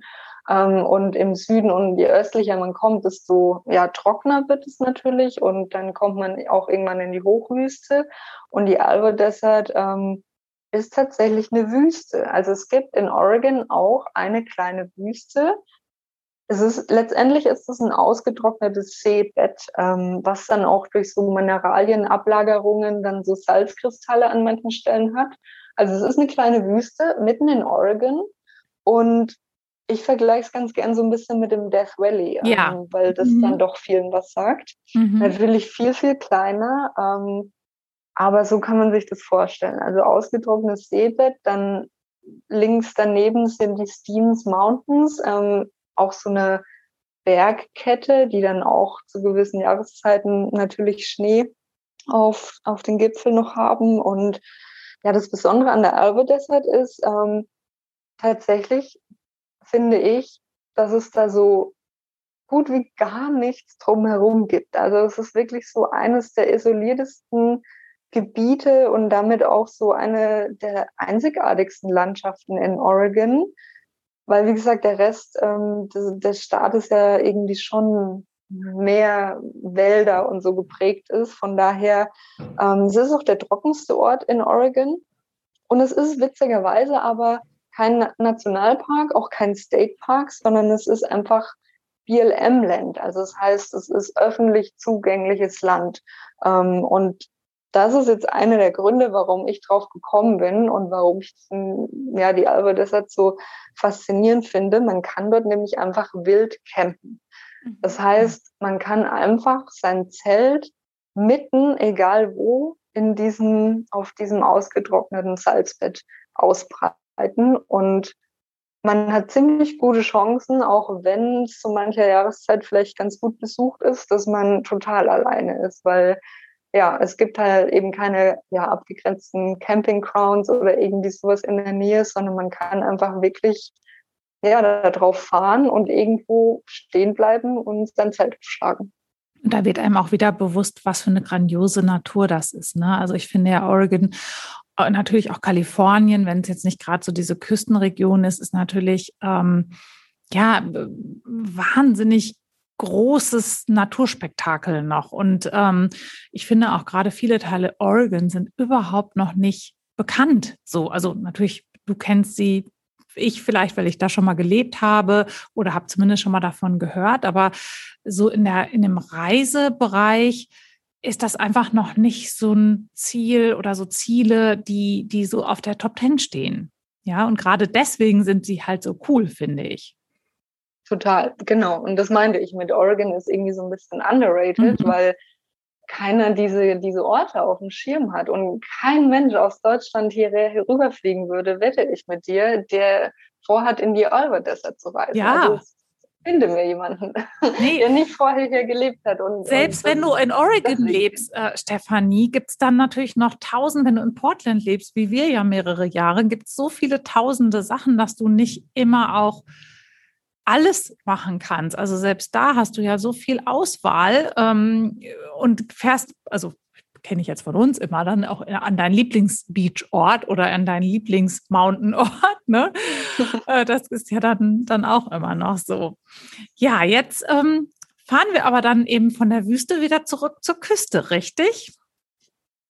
Ja, also genau, würde, würde ich vorschlagen, weil ähm, die Oregon Coast ist definitiv so die wildeste oder ja, irgendwie faszinierende Küstenlandschaft, die ich auch so kenne. Und ich würde ganz gern im Süden bleiben mit meinem nächsten Tipp, ähm, weil ich persönlich gerade die südliche Oregon Coast irgendwie am schönsten finde, muss ich mhm. sagen. Mhm. Spannend.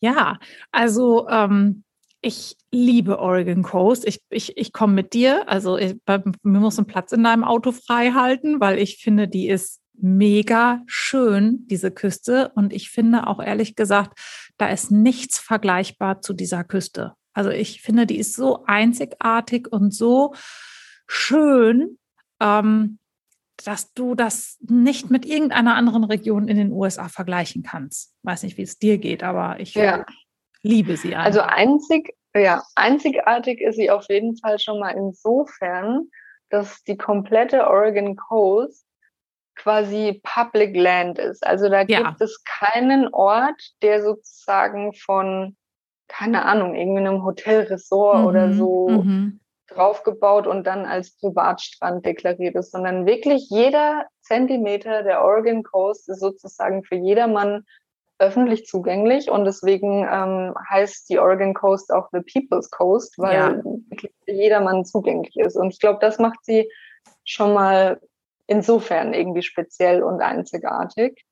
Ähm, aber auch landschaftlich, finde ich. Also ich finde, die Oregon Coast an sich ist auch so vielfältig. Also zum einen ist es eine Coast und kein Beach. Ich glaube, das ist einfach schon mal das, was Oregon von Kalifornien beispielsweise unterscheidet und mhm. was die Oregonians ja auch immer ganz äh, stolz sagen. Also sie fahren an die Coast, also sie fahren nicht zum Beach, sondern das ist auch wirklich ganz bewusst, weil es eben kein Badestrand ist, sondern es ist eher rau und ja, Wassertemperatur, wie überall ja. ähm, im Norden ist auch. Also für nicht Schwimmer nicht, für Schwimmer nicht.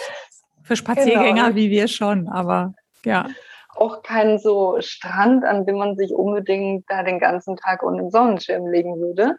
Ähm, aber was mich an der Oregon Coast fasziniert, ist ja, dass sie sich auch verändert. Im, vom Norden betrachtet in den Süden ist sie ganz anders. Also im Norden ist sie eher geprägt von so wirklich längeren Strandabschnitten, langen, breiten Stränden. Und im Süden, also je südlicher man kommt, desto verzweigter wird die Küste eigentlich. Dann gibt es keine großen, breiten Strände mehr, sondern kleine Buchten. Mhm. Und es mhm. gibt überall Felsen oder diese sogenannten Sea Stacks, die überall aus, aus dem Meer ragen. Und das macht die Oregon Coast so rau und das finde ich einfach so faszinierend an der Oregon-Küste. Ähm, vor allem, weil auch der Wald, wie auch schon bei den Redwoods kurz vorhin erwähnt, bis an die Küste reicht. Das heißt, es ist auch ja, eben halt kein Peach, sondern es ist halt wirklich, da ist Wald und da gibt's einfach Felsen, auf denen Bäume wachsen. Und allein das ist landschaftlich irgendwie so faszinierend, dass es irgendwie total spannend ist. Und ja, also einer meiner Lieblingsorte an der Oregon Coast und gibt's ganz viele Stops und Viewpoints. Ähm, aber was, was ich sehr mag, ist die, das Gebiet, das nennt sich Samuel H. Boardman Scenic Corridor, also einen längeren Namen hätte sie dafür auch nicht finden können. Aber das ist so ein Teil, wo es total viele kleine Wanderwege auch gibt, also wo man auch einfach mal an einem Tag da locker zwei, drei verschiedene kleinere Wanderungen machen kann, weil sie relativ kurz sind, aber dann immer zu vielen verschiedenen äh, Viewpoints führen. Und ja, also das lohnt sich da mal anzuschauen, ähm, auch einfach da mal Bilder anzuschauen. Ich habe dazu auch tatsächlich ähm, einen Blogpost veröffentlicht, weil da gibt es so ein paar Spots, die nicht ganz so einfach sind zu finden und auch der Zugang nicht so einfach ist zu finden, die sich aber total lohnen und die auch interessanterweise natürlich auf Instagram irgendwie sehr populär sind. Und ich habe auf meinem Blog auch beschrieben, wie man da hinkommt, weil das finde ich immer manchmal so ein bisschen ja, also mich nervt es selber persönlich, wenn ich irgendwie recherchiere, ähm, dass ich dann viele Bilder sehe, aber nirgends irgendwie die Beschreibung, mhm. wo befindet sich dieser Ort. Das ist auch immer so eine Diskussion. Ich, ich tag zum Beispiel auch nicht alle meine Bilder mit dem, mit der ganz genauen Location, weil man natürlich gewisse Gebiete auch irgendwie schützen möchte. Ja, und wenn man eine bestimmte Followerzahl hat und Bilder ja auch postet, damit andere Leute sehen, dann, dann ist man immer so ein bisschen im Zwiespalt mit schütze ich den Ort auch ein Stück weit und die lokale Community, die dort lebt, oder ja. öffne ich es nach außen und es wird dann überrannt. Und ich denke, es gibt schon genug Beispiele, wo solche Orte wirklich überrannt ähm, wurden oder werden, auch in Deutschland mittlerweile. Ähm, und das ist einfach irgendwie schlimm. Und andererseits finde ich es aber auch wichtig, irgendwie aufzuklären, wo diese Orte sind, weil was ich auch oft beobachte ähm, durch dieses Instagram und diese, diese Online-Welt, ähm, dass viele Orte auch einfach getaggt werden und ja, irgendwie findet man dann immer raus, wo sich die Location befindet und natürlich möchte dann irgendwie jeder dahin reisen und oft fällt mir dann tatsächlich auf, dass sich viele Leute dann einfach auch in gefährliche Situationen bringen, wenn sie mhm. an solche mhm. Orte gehen oder ganz nah an, an der Klippe irgendwie stehen, weil es irgendwie auf dem Foto faszinierender aussieht und ja, das kann einfach wirklich zum einen wirklich gefährlich werden für, für einen selber, aber ich finde es auch wichtig, da so ein bisschen ja die Natur zu schützen, weil ich habe es auch schon sehr, sehr oft erlebt oder gesehen, dass ich auch einen Spot irgendwo auf Instagram entdeckt habe und dann bin ich an dem Ort und denke mir so, hm, wie wurde denn jetzt aber dieses Bild gemacht? Das geht doch gar nicht von hier, von der mhm. Aussichtsplattform ja, und so weiter. Das ist Wahnsinn. Und relativ schnell dass Absperrungen übergangen werden, Leute hinter ähm, Privat-Property äh, drüber steigen, irgendwelche Zäune durchklettern und so weiter. Und mhm. das ist halt schade, ja. Und ich finde, eigentlich sollte das, ja, die Leute, die das machen, dann Bilder von posten, befeuern natürlich auch ein Stück weit diese Unverantwortlichkeit und ja, deswegen mir ist es schon auch wichtig und es ist manchmal ein Spagat, ganz ehrlich, gebe ich zu aber mir ist es schon auch wichtig, dann ein bisschen aufzuklären. Und deswegen, jetzt habe ich einen kleinen Bogen gemacht, aber ähm, in meinem Blogpost zu diesem Samuel H. Boardman ähm, Scenic Corridor geht es halt auch darum, also wo finde ich den Spot? Ich habe es erklärt, weil letztendlich findet es dann trotzdem jeder, aber der Weg ist nicht ganz so leicht zu finden. Und ich bin mir ganz sicher, da sind auch schon ganz viele Leute irgendwie abgestürzt. Vielleicht nicht mit den schlimmsten Folgen, aber der Weg ist tatsächlich steil und gerade wenn es irgendwie geregnet hat oder matschig ist, würde ich halt zum Beispiel nicht empfehlen, dahin zu gehen und darunter zu wandern. Und man kommt dahin, also man muss da irgendwie keine Absperrung überklettern oder irgendwas. Also es ist öffentlich zugänglich. Aber es ist schon irgendwie auch so, also ja, man sollte halt zum Beispiel auch, wenn man mit Hund unterwegs ist oder gar mit Kindern überlegen, ob man diesen kleinen steilen Weg eben darunter läuft und je nach Wetterbedingungen. Und das habe ich eben auch im Blogpost beschrieben und habe eben klar geschrieben, okay, wenn die Wetterlage so und so ist oder die und die Umstände, dann bitte geht da nicht hin.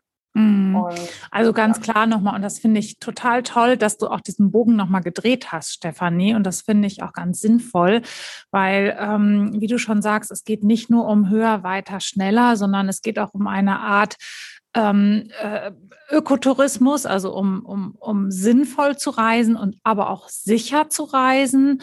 Und ich finde das ähm, ganz toll, dass du das nochmal so erwähnst, dass es dir in deinem Blog auch darum geht, richtig aufzuklären und zu informieren, äh, aber auch eben trotzdem auch die Natur ähm, zu schützen und auch ähm, ja da äh, zu erklären, was macht Sinn und was macht nicht Sinn, sondern dass es dir nicht nur um tolle, tolle Bilder und Hochglanz-Erklärungen geht, sondern dass es wirklich um dieses ganze Travel Experience bei dir geht. Und da gehören ja eben auch alle Themen rein. Und deswegen fand ich das jetzt trotzdem echt sehr gut, wie du das auch nochmal erklärt hast, weil ähm, ich habe das auch schon oft genug erlebt, dass jetzt gerade, wir waren kürzlich im Grand Canyon, wo die Leute da wirklich auf der Steilklippe sitzen und ähm, du so denkst, wow, ja, und das nur für ein Bild, ne? Kind mit Kindern ja. im Arm und so, ne? Ja. wo du dann so denkst, ach du meine Güte, was ist das? Also ist der Wahnsinn, ja. Und ähm, und auch immer unter Berücksichtigung der Natur, ja. Also die Natur ist einfach stärker als wir. Das ist so. Ne? Und ähm, wir dürfen ja auch in ihr reisen, aber wir müssen eben auch achtsam damit sein und auch mit uns. Ne? Genau. Aber ich kenne den auch, den, den, den uh, Scenic Drive und auch den, den Trail. Und ähm, das ist auf jeden Fall ein totales Erlebnis und kann ich wirklich nur Stefanis Aussage unterstützen. Das ist unfassbar schön und lohnt sich auf jeden Fall zu machen. Absolut. Jetzt sind wir an der Oregon Coast und arbeiten uns so langsam hoch. Übrigens, 584 Kilometer ist die Oregon Coast lang. Ne? Ja. Das ist der Highway 101, den man da fahren kann, immer der Küste entlang. Und von wo, wo geht es denn weiterhin? Ich würde sagen, wir fahren dann einfach noch weiter hoch, bis es irgendwie nicht mehr weitergeht, zumindest in Amerika, ähm, weil irgendwann kommt Kanada und ähm, da war ich jetzt selbst noch nicht. Ähm, von daher würde ich jetzt mal meinen letzten Tipp für, für diese Folge ähm, in Washington vorstellen, weil das ist auch so ein Bundesstaat, der wahnsinnig viel zu bieten hat. Ähm, und glaube ich auch so, vielleicht nicht unbedingt in den USA, aber von außerhalb auch auf jeden Fall irgendwie noch underrated ist. Und für mich ist das die Olympic Peninsula. Ähm, da war ich auch ähm, ja, vor ein paar Wochen zum ersten Mal und fand ich mega faszinierend. Also es ist eine Halbinsel, wie der Name schon sagt, befindet sich westlich von Seattle, ähm, ist aber auch von Portland aus so in so dreieinhalb, vier Stunden, je nachdem, welchen Ort man als ersten Anlaufstop wählt, erreichbar. Und auch von Seattle kann man äh, entweder komplett mit dem Auto fahren, es gibt auch Fährverbindungen. Also es ist schon definitiv ein Ausflugsziel, sowohl für ja, Leute, die aus Portland und Umgebung kommen, aber auch aus Seattle. Und ähm, ich finde, diese Halbinsel fasst nochmal so ein bisschen zusammen, was den Pacific Northwest irgendwie so ausmacht, weil dort gibt's irgendwie alles, was man sich so vorstellen kann. Also zum einen, es ist eine Halbinsel, also es gibt Küste und dort oben ist die Küste ähnlich rau wie die Oregon Coast, wie ich sie gerade beschrieben habe, im Süden. Das heißt, da gibt's auch viele so Sea Stacks und Felsformationen und wirklich diese raue Küstenlandschaft, ähm, die ganz viele wunderschöne Strände hat, an denen man auch campen kann.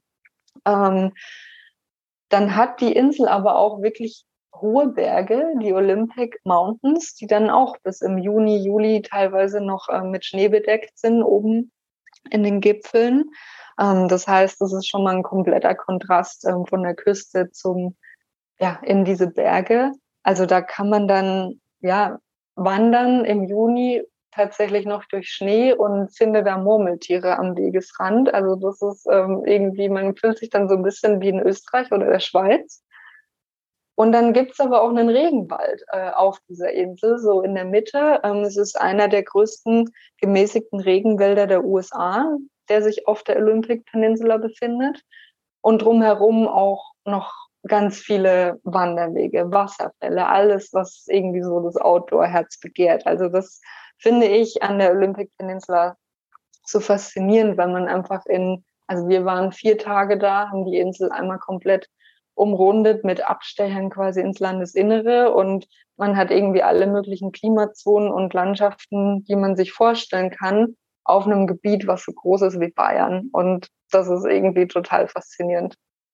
Ja, also äh, kann ich auch gar nichts mehr hinzufügen. Also ich äh, finde das auch so unfassbar, diese Natur. Du hast, ähm, also ich habe mal nur ein paar Facts hier aufgeschrieben, 60 Named Peaks, also äh, Berge ne, mit über 200 nicht benannten Bergen, also nur mal so, um diese Größe so ein bisschen ähm, zu verstehen.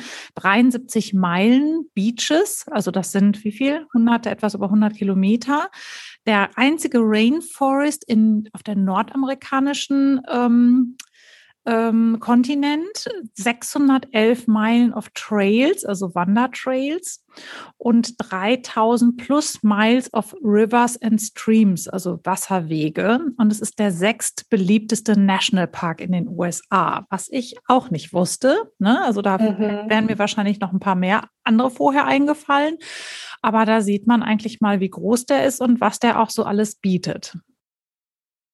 Ja, absolut. Also, dass es wirklich einer der beliebtesten mit ist, war mir auch nicht bewusst. Ähm, aber ja, es ist, also der zieht auch, ich habe es letztens erst gelesen, wie viel, also auch über Mil Millionen, mehrere Millionen Besucher pro Jahr an, was schon irgendwie faszinierend ist. Und es ist klar, also man kann auch, wenn man wandert und ein bisschen höher wandert, und auf einem Berggipfel steht, bis nach Kanada schauen. Also man sieht tatsächlich British Columbia oder ähm, Vancouver Island ähm, kann man rüber gucken.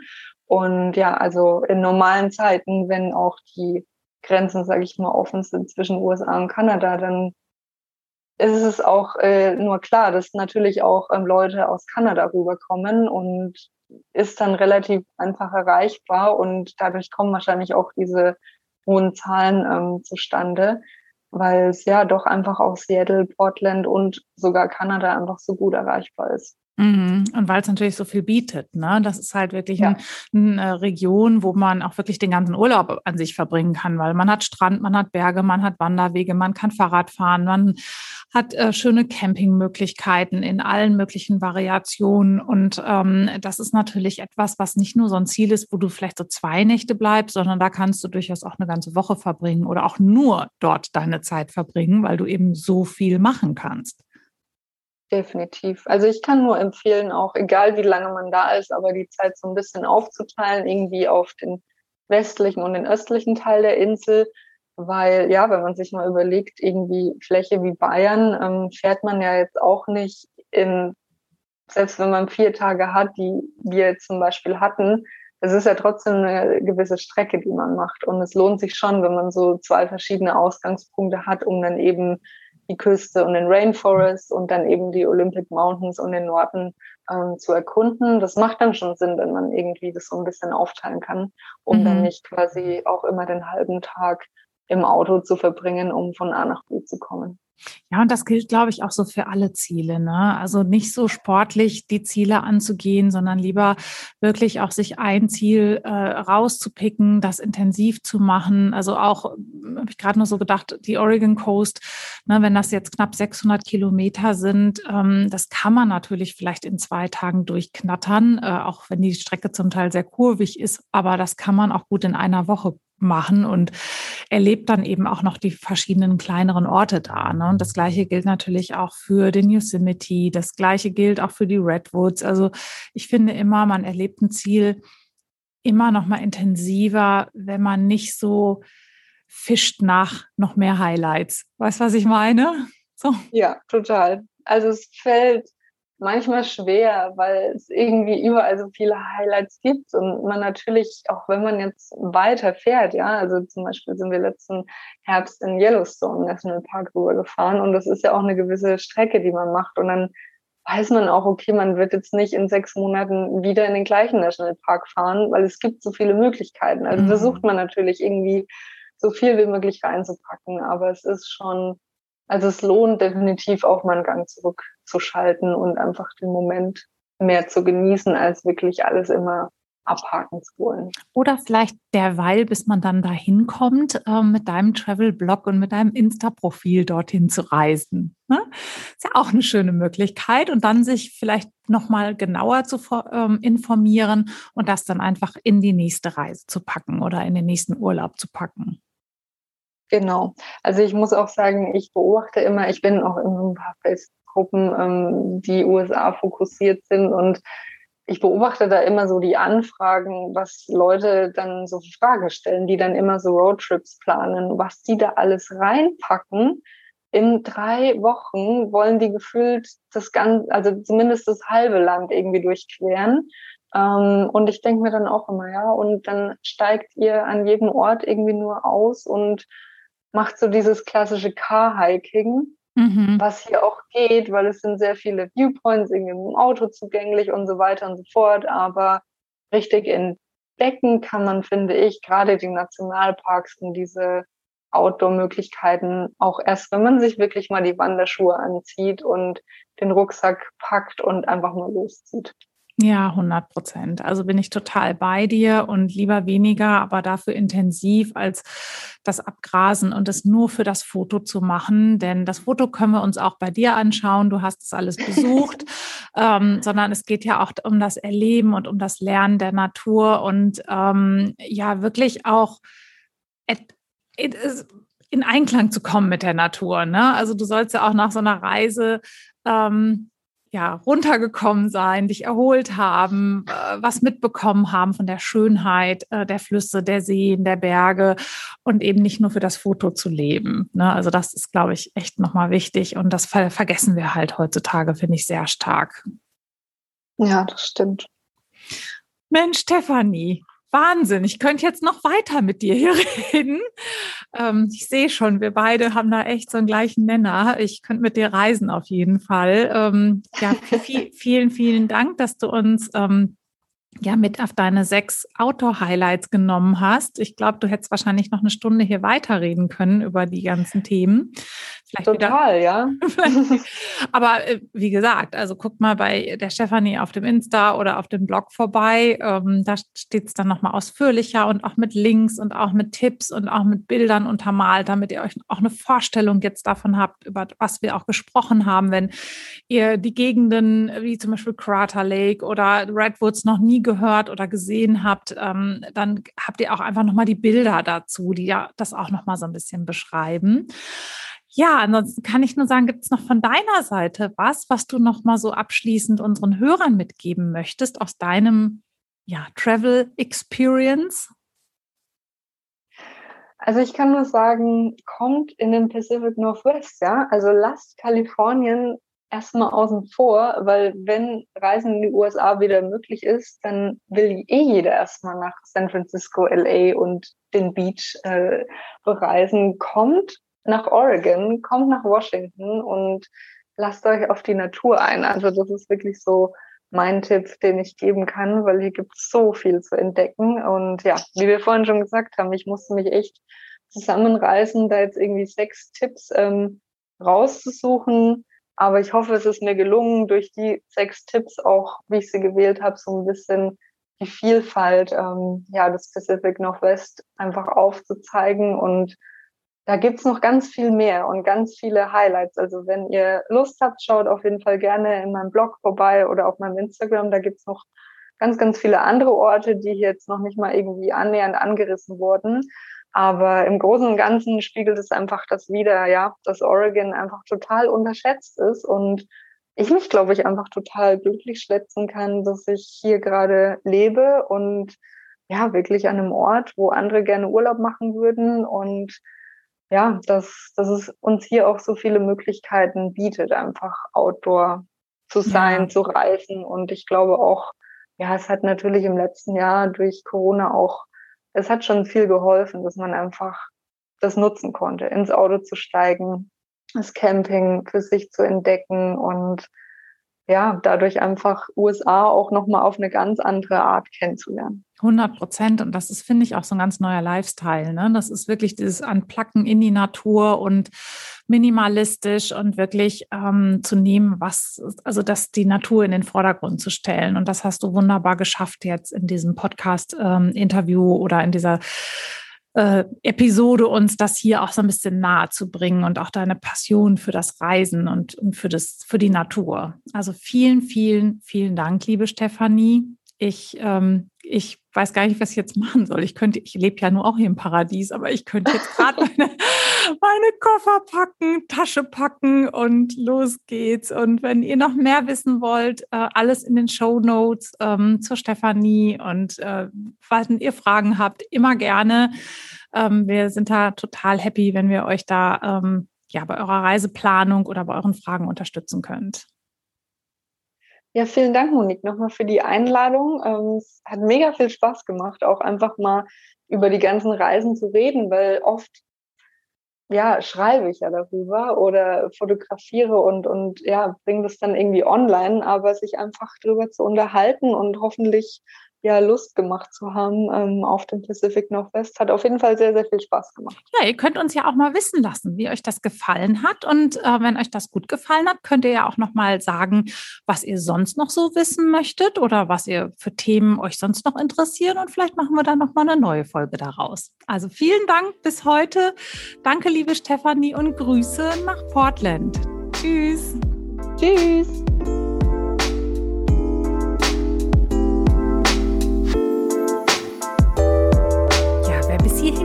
Gekommen ist, der ist jetzt ready, sich in dieses Abenteuer aufzumachen und den, ähm, ja, die West Coast USA zu erkunden. Mit Sicherheit habt ihr dann noch trotzdem ganz, ganz viele Fragen. Und wie schon erwähnt, die Stefanie hat ganz, ganz viel in ihrem Blog darüber geschrieben. Sie hat unfassbar viele tolle Bilder dazu auf ihrem Instagram-Profil. Und wenn dann noch Fragen offen sind, Ihr dürft uns gerne jederzeit kontaktieren, sowohl die Stefanie als auch mich. Wir beantworten und helfen euch sehr gerne weiter. Ja, und lasst uns vor allen Dingen einfach auch mal wissen, was euch gefallen hat und ähm, ja, was ihr euch vielleicht ähm, in so einem Format zukünftig auch noch wünscht. Also habt ihr Lust, noch weiter mit uns zu reisen und noch ja, tiefer in diese Outdoor-Welt zu gehen? Das würde uns wirklich, wirklich sehr interessieren. Ansonsten liked, subscribed und empfehlt diesen Podcast. Natürlich freue ich mich mega über eine 5-Sterne-Review. Wer nicht, ähm, die könnt ihr auf iTunes, äh, Apple hinterlassen. Und ansonsten geht es nächste Woche schon wieder mit einer neuen Folge weiter.